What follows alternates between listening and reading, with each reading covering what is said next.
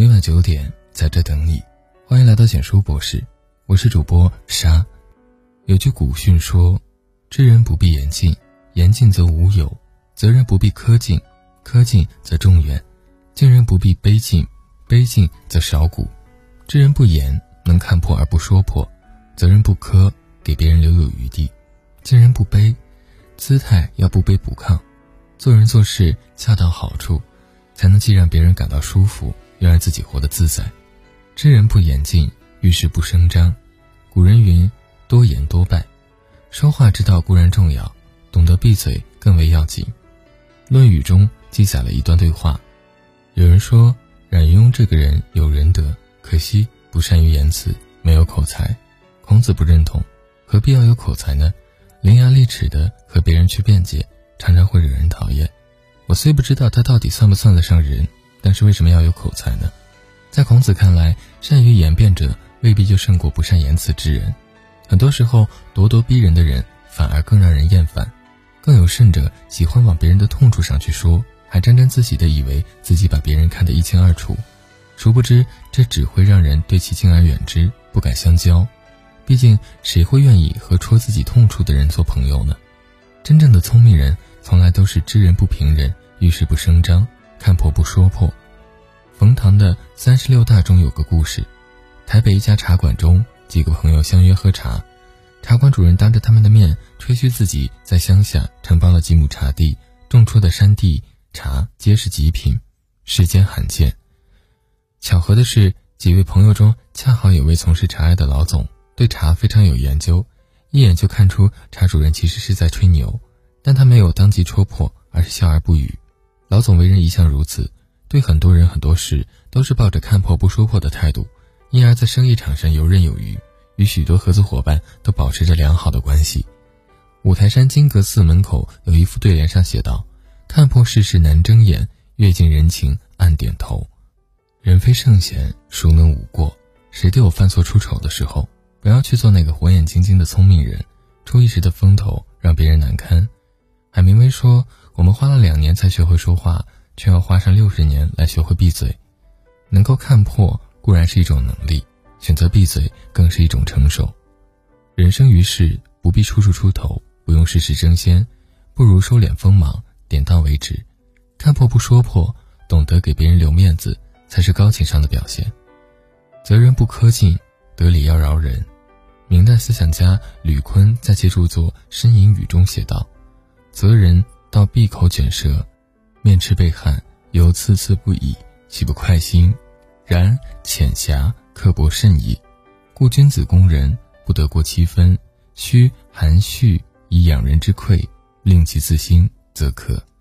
责备别人的时候，将对方逼到哑口无言，汗流浃背，面红耳赤，无地自容的地步，还滔滔不绝地持续指责，逞一时之快，却暴露了自己心胸狭隘。为人刻薄的品行，所以说，君子在指责他人的时候，要懂得给对方留下改过自新的余地。人人皆有可能犯错，不揪着别人的错处不放，给对方留有退路，方是智者所为。看过一个典故，一座香火旺盛的古刹，被小偷惦记上了香火钱，甚至有可能威胁到古刹中僧人们的安全。于是，就有僧人提出，大家联合起来捉拿小偷，以绝后患。然而，住持不仅没有同意，反而还故意在夜里将门虚掩，以便小偷逃走。僧人们对此疑惑不解，甚至对住持有所怨言。在他们看来，住持此举无疑是在助长小偷的气焰。面对众人的诘问，住持这样回答：“做人别做绝了，要给人留后路。做贼的人也是遇到了难处才出此下策的。”巧的是，这话正巧被小偷听到了，他羞愧难当，又大为感动。在那之后，古刹里再也没丢过香火钱，从前丢的那些钱也被偷偷的还了回来。老话说：“凡事留一线，日后好相见。”得理不饶人，站在道德的立场上并无错处；得理却饶人，却是给别人留下一条生路。郭德纲也告诫过我们：“得饶人处且饶人，山不转水转。人生在世，谁都会有马高灯短、山穷水尽的时候，留一些余地。”是给自己留一些退路。今日犯错的是他人，明日落难的可能就是你。聪明人都懂得凡事退三分，得理也饶人，给别人留下余地，或许就是他日自己的生机。敬人不卑敬，莫讨好他人。听过一句父亲教育儿子的话：在人之上要把别人当人，在人之下要把自己当人，甚觉有理。很多时候，我们都是位于下位者，总会不自觉地过于高看他人，这其实是对自己的一种看低。有一年，著名主持人白岩松去广州暨南大发表演讲，学生们看到他都激动非常，有要签名的，有求合影的，还有很多拍照发微博的。演讲开始后，白岩松先说了这样一段话：“我刚才看到有一条微博，写着就要见到白岩松老师了，用了八个感叹号。我非常替你可惜。当你拥有一个表达空间的时候，你却把权力用在感叹上，而不是提出你的问题。我想。”如果今天的论坛要让我们拥有一点什么的话，那就从平视开始。不管别人处在怎样高的位置，都不该去仰视；不管别人处在怎样低的位置，都不该去俯视。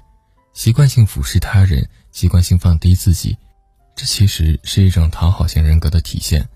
作家蒋方舟就曾是讨好型人格，优秀如他，内心其实很自卑、很敏感，总是下意识的去讨好别人，想尽各种办法照顾别人的情绪。甚至和男友吵架都担心对方生气，次次都是自己低头道歉。那段时间，她活得很痛苦。而当她逐渐试着不去讨好任何人后，她才真正找回了自己。她终于明白，真正欣赏你的人是欣赏你骄傲的样子，而不是你故作讨喜和故作谦卑的样子。我们其实常常将尊敬和讨好搞混，把敬人三分做成了卑躬屈膝。将尊重他人做成了唯命是从，其实敬人的同时不必委屈和放低自己。聪明人敬人而不卑微，能低头也懂抬头，不卑不亢，活得自由。余秋雨在《苏东坡突围》中写道：“成熟是一种明亮而不刺眼的光辉，一种圆润而不腻耳的音响，一种不理会哄闹的微笑，一种洗刷了偏激的淡漠。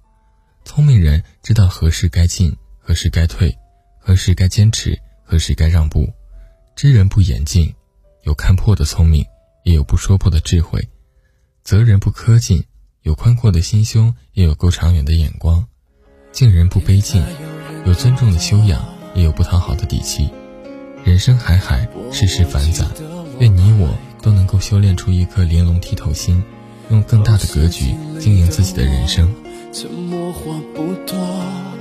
目送你下车，上楼，紧握的泪丝飘落，你的脸一闪而过，直到一些线索，在这个时刻，我认真没有问出口，我记得我爱。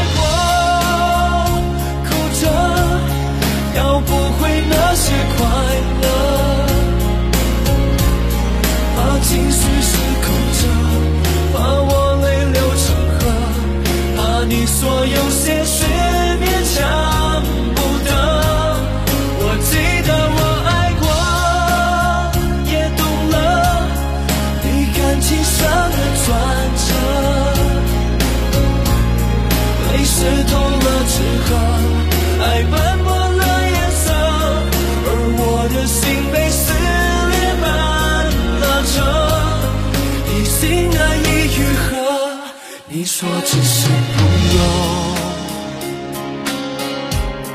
我配合的很难过。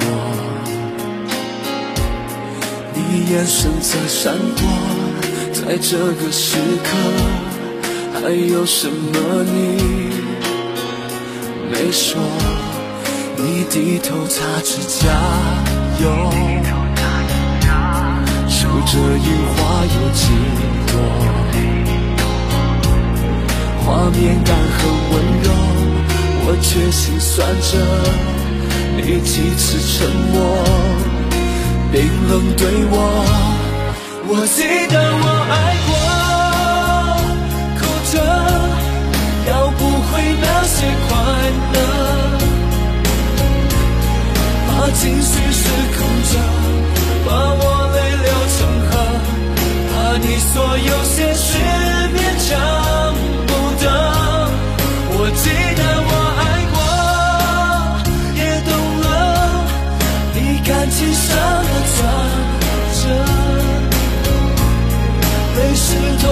适合，爱漫不